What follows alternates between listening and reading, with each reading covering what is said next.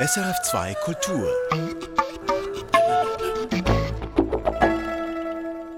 Kino im Kopf mit Michael Sennhauser.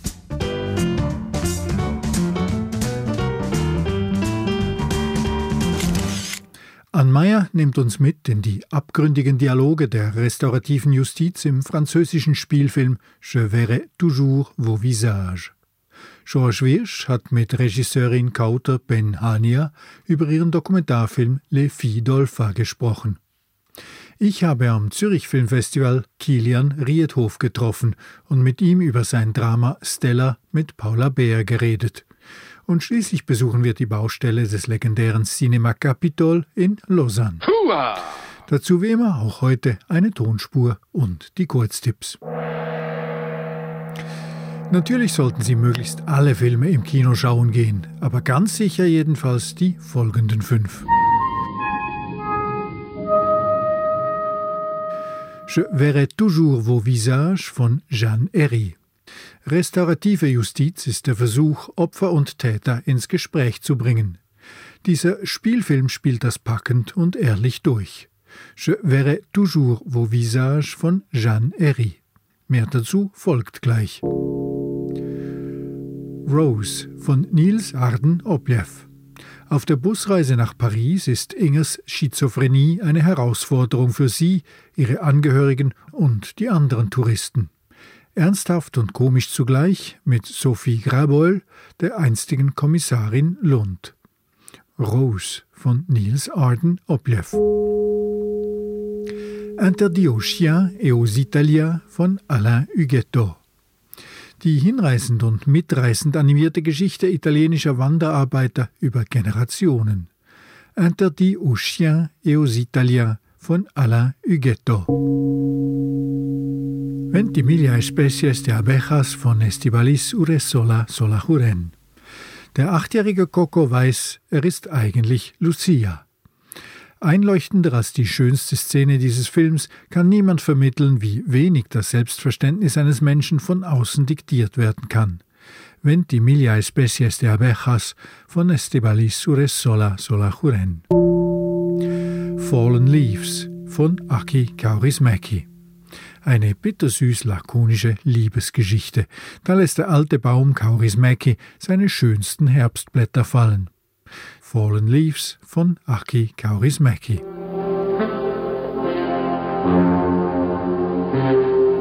So, bevor wir uns in die Aktualität stürzen, hier noch die obligate Tonspur. Alright, folks, Showtime. Aus welchem Film stammt die folgende Szene?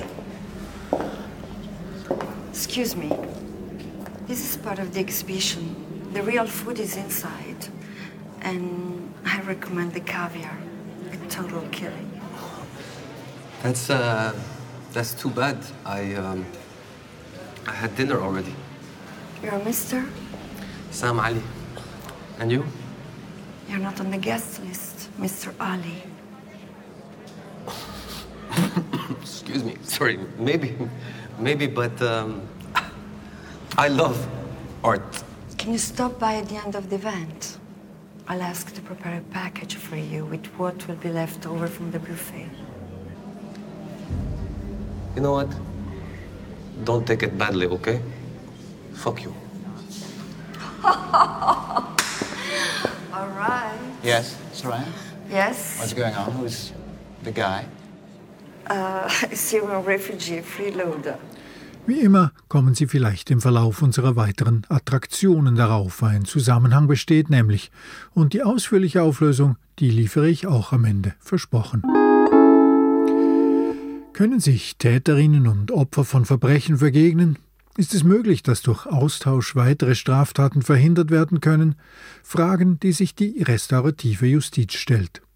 Die restaurative Justiz umfasst Prozesse, die die gesellschaftliche Wiedereingliederung der Täter zum Ziel hat, ebenso wie Heilung nach traumatischen Erlebnissen und Ermächtigung der Opfer. Die Praxis ist noch nicht lange etabliert. In Frankreich zum Beispiel wird sie erst seit 2014 betrieben.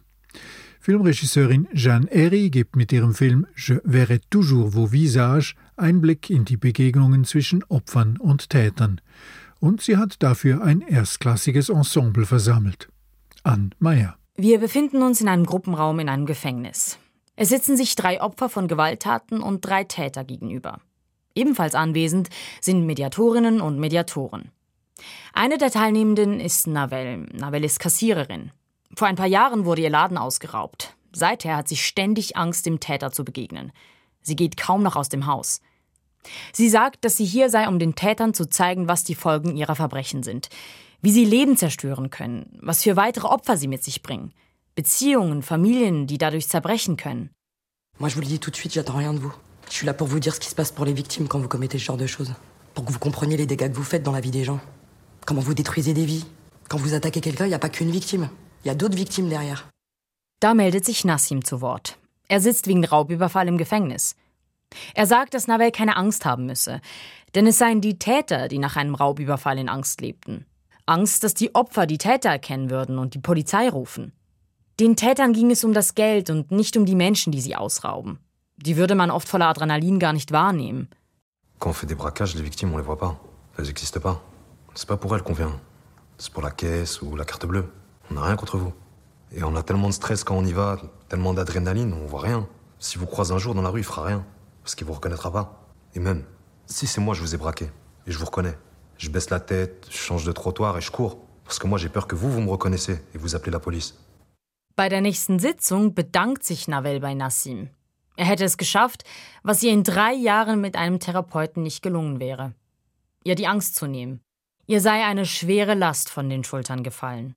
Dies ist ein Beispiel für eine ungewöhnliche Annäherung durch restaurative Justiz. Nuanciert seziert Jeanne Harry durch ihre fiktiven Biografien die Themen Angst, Wut und Gewalt. Und das nur durch Monologe und Dialoge. Die Gewalttaten werden nicht gezeigt, sie werden durch die Opfer erzählt. Wie durch Grégoire, der schildert, wie bei ihm eingebrochen wurde. Er musste seine kleine Tochter befreien, die mit einer Waffe bedroht und gefesselt wurde. J'avais peur, c'était horrible. Euh, je me suis traîné par terre jusqu'à la porte d'entrée. J'ai crié dehors pendant cinq minutes. J'ai ré réussi à réveiller les voisins qui, qui, ont fini par arriver, ils m'ont détaché. Je me suis précipité dans la chambre de ma fille. Elle était euh, attachée, bâillonnée. J'ai regardé si elle n'était pas blessée. Je lui ai dit T'as rien, t'as rien. Die Spannung wird hier durch das großartige Schauspiel und die authentisch geschriebenen Texte erzeugt. Da verzeiht man es dem Film auch, dass er etwas überambitioniert ist. Denn neben der Gruppe im Gefängnis erfahren wir noch die Geschichte von Chloe. Ihr Bruder hatte sie als Kind sexuell misshandelt. Nun kommt er aus dem Gefängnis.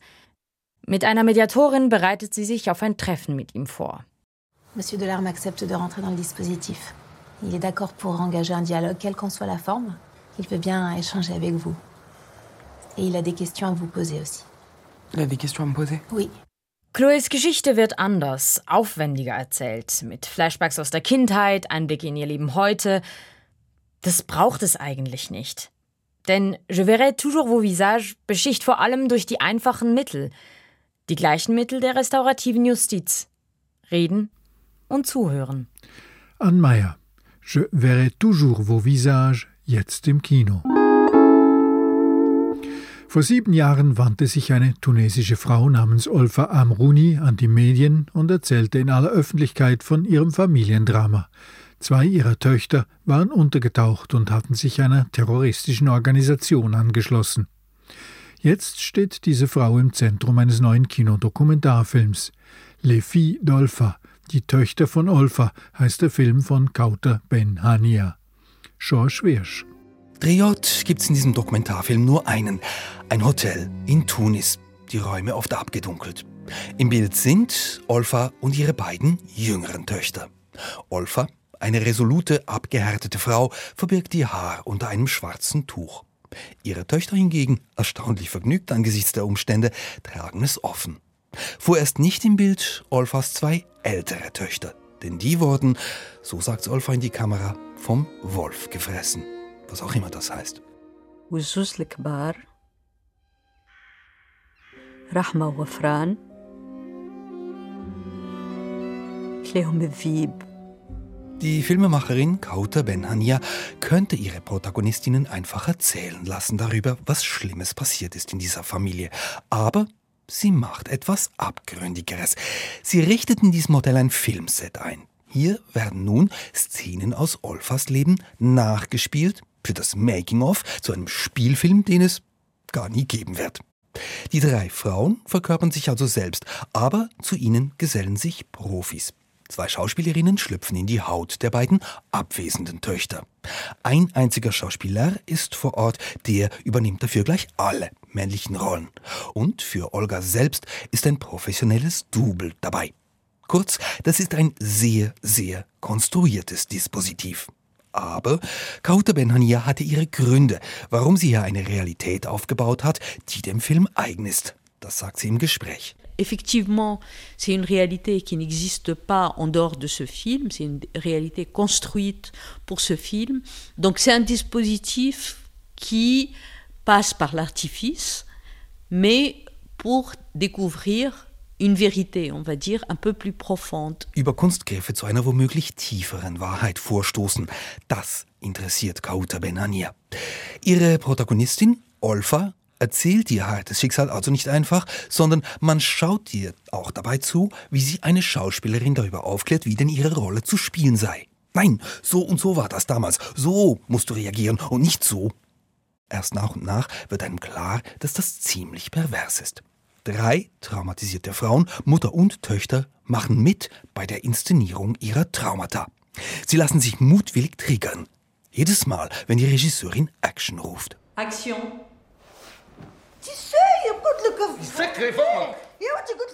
Es geht um sexuelle Gewalt im Film, mehrmals. Der männliche Darsteller, ein Profi, will abbrechen, es wird ihm zu viel. Worauf die in der Szene mitspielende Tochter Olfas mit einem Messer in der Hand meint, der soll zurückkommen. Ich will, nein, ich muss diese Szene fertig spielen. Auch die Regisseurin selbst stand manchmal kurz davor, abzubrechen. Il y a pas mal de moments j'ai failli abandonner, mais euh, au final, il s'est avéré que c'était une aventure cathartique pour elle et pour moi aussi, et pour les spectateurs, je l'espère. Eine heilende Erfahrung für alle Beteiligten und hoffentlich auch fürs Publikum. Stimmt, wer sich auf den Film einlässt, erfährt viel darüber, wie man aus vererbter Gewalt ausbricht oder aus religiösen Verehrungen. Und wer sich auf den Film einlässt, kann sich auch ruhig anstecken lassen vom trockenen Humor der drei Protagonistinnen, vom Gelächter dieser Töchter, denen die Dreharbeiten hörbar gut tun. Le Fidolfa von Kauter Benhania, jetzt im Kino. Am Zurich Film Festival hatte letztes Wochenende Stella ein Leben Weltpremiere. Mit Paula Beer in der Titelrolle erzählt der Film die grauenvolle Geschichte einer jungen Jüdin in Berlin, die in den 1940er Jahren untergetauchte Jüdinnen und Juden an die Gestapo verraten hat. Vor vier Jahren geriet Takis Würgers Roman Stella in die Kritik, weil er die Biografie der realen Stella Goldschlag zu einer Art Abenteuergeschichte verarbeitet hatte. Regisseur Kilian Riedhof geht die Geschichte für seinen Film Stella ein Leben anders an.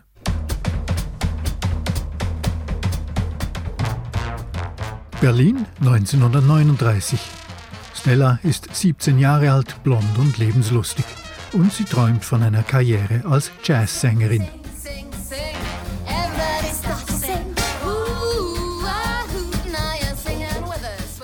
Am 1. September 1941 wird sie mit ihrer ganzen Familie zu Zwangsarbeit in einer Rüstungsfirma verpflichtet.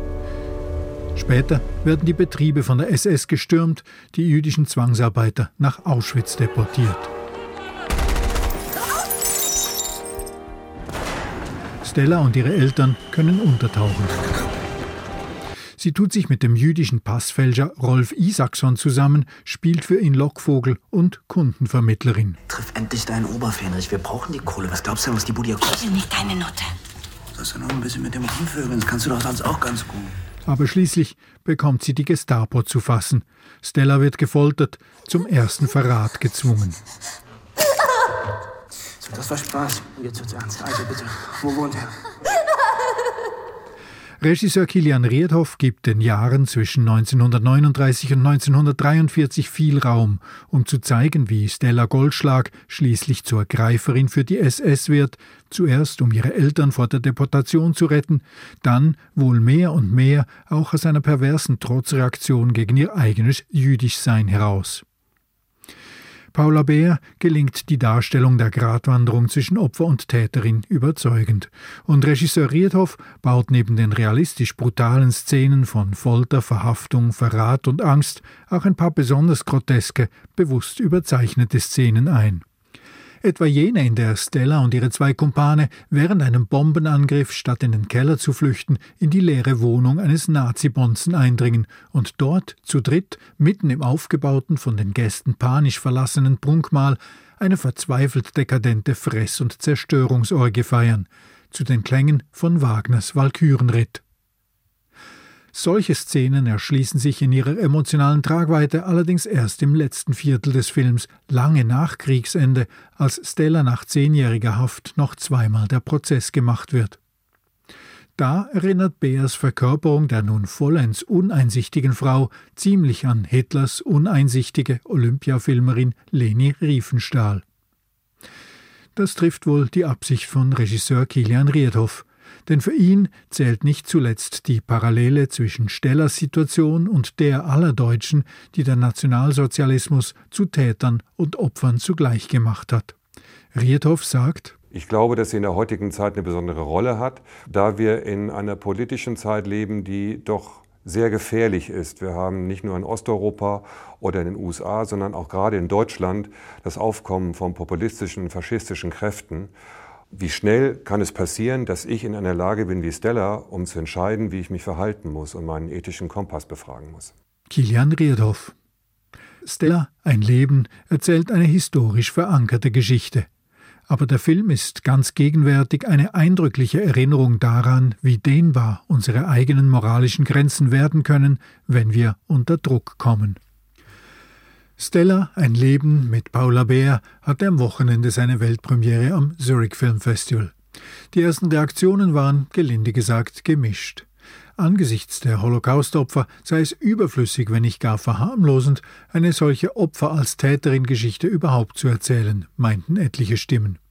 Während vor allem jüdische Reaktionen deutlich weitergehen und dem Film Geschichtsklitterung und Holocaustverharmlosung über Täter-Opfer-Umkehr vorwerfen. Am ZFF ist er am Sonntag, am 8. Oktober noch einmal zu sehen. Schweizer Kinostart ist dann im nächsten Februar. Spätestens dann wird die Diskussion weitergeführt. Wahrscheinlich aber schon beim ursprünglich auf November geplanten Kinostart in Deutschland.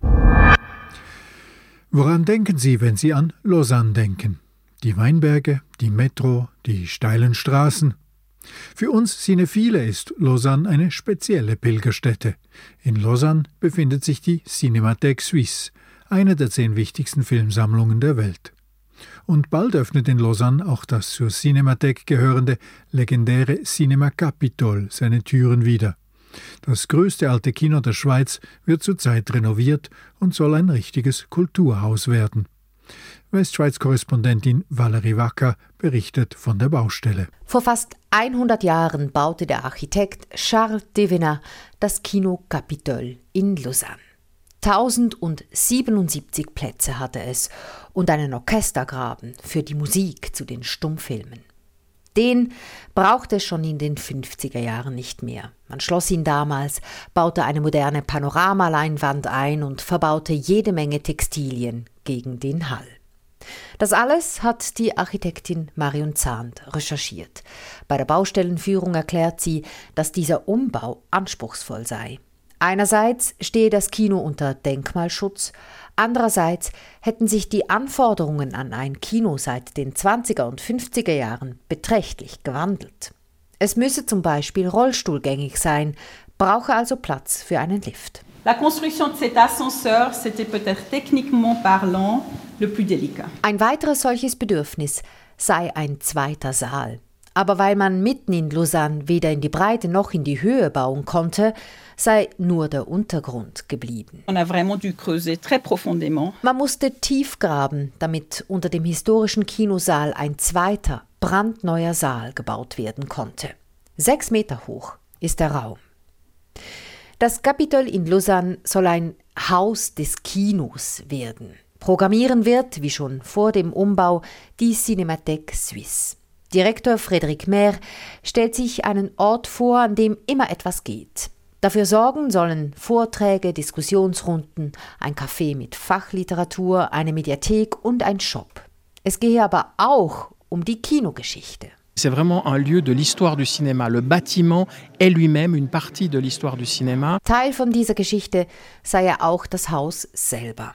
Das Kinokapitol in Lausanne wird übrigens das einzige Kino der Schweiz sein, das 70 mm Filme abspielen kann. Besitzerin dieses Hauses ist die Stadt Lausanne. Gekostet hat der ganze Umbau über 21 Millionen Franken. Eine große Investition, vor allem auch in Anbetracht der Corona-Krise, unter der die Kinos sehr gelitten haben. Aber der Cinemathek-Direktor hat keine Angst, dass er die Säle nicht füllen kann. C'est vraiment une expérience cinéma que heureusement, on ne peut pas encore trouver totalement chez soi, à moins de le vivre en virtuel avec un casque, mais c'est quand même toujours pas la même chose. Das Kinokapitol in Lausanne bietet etwas, das man unmöglich virtuell zu Hause nachfühlen könne. Wieder eröffnet wird dieses größte alte Kino der Schweiz im Februar. Valerie Wacker aus Lausanne. Nun, die Tonspur, die muss ich noch auflösen. Die war ja auch nicht ganz ohne. Was wir da hörten, stammt aus dem Film L'homme qui a vendu sa peau, The Man Who Sold His Skin von Kauter Benhania. Ja, genau, das ist die Frau, die den aktuellen Le Filles Dolpha gemacht hat. Der Mann, der seine Haut verkaufte, kam 2020 ins Kino. Die Geschichte drehte sich um eine tatsächliche Kunstprovokation, die der belgische Künstler Wim Delvoye 2007 durchzog. Er tätowierte einem Mann den Rücken und verkaufte das Kunstwerk an einen Sammler. Tim Steiner, der Tätowierte, bekam einen Drittel des Verkaufspreises unter der Bedingung, dass er sich für bestimmte Zeiten in Galerien und Museen als Schauobjekt zur Verfügung stellte und dass seine konservierte Haut nach seinem Ableben an den Käufer gehen sollte. Kauter Benhania gab der Geschichte einen zusätzlichen politischen Drall. In ihrem Film wird der syrische Flüchtling Sam Ali vom Künstler Jeffrey Godefroy tätowiert und damit zum frei handelbaren Kunstwerk gemacht, was dem Flüchtling, zumindest theoretisch, den Weg in die Museen und Galerien des reichen Westens öffnet.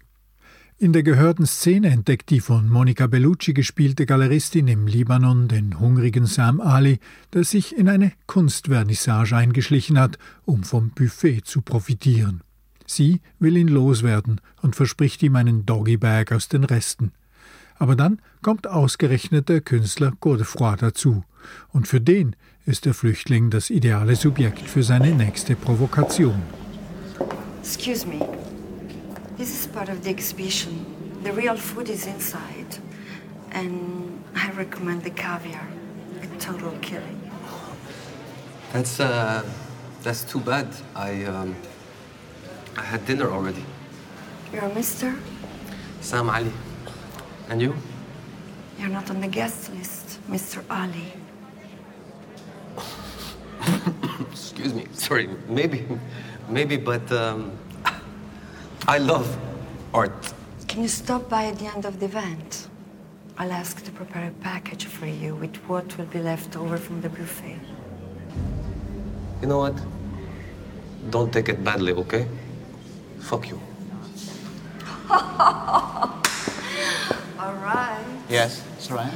Yes? What's going on? Who's the guy? Uh, Syrian refugee, freeloader. The Man Who Sold His Skin von Kauto Benhania ist mehr als nur eine schwarze Satire auf Kunst und Flüchtlingspolitik. Der Film von 2020 ist eine ethische Knacknuss und selbst ein prächtig gefilmtes Kunstwerk. Wenn Sie nach Kauter Benhanias aktuellem Kinofilm Le Fidolfa auch diese raffinierte Konstruktion noch anschauen wollen, dann finden Sie The Man Who Sold His Skin als DVD beim Schweizer Trigon Filmverleih. Das war unsere Filmrolle Nummer 801. Ich bin Michael Sennhauser. Die fünf unverpassbaren Filme, die finden Sie jeweils ab Donnerstag auch schriftlich auf sennhausersfilmblog.ch. Und mehr zu Film und Kino gibt's hier wieder in einer Woche. Danke und auf Wiederhören.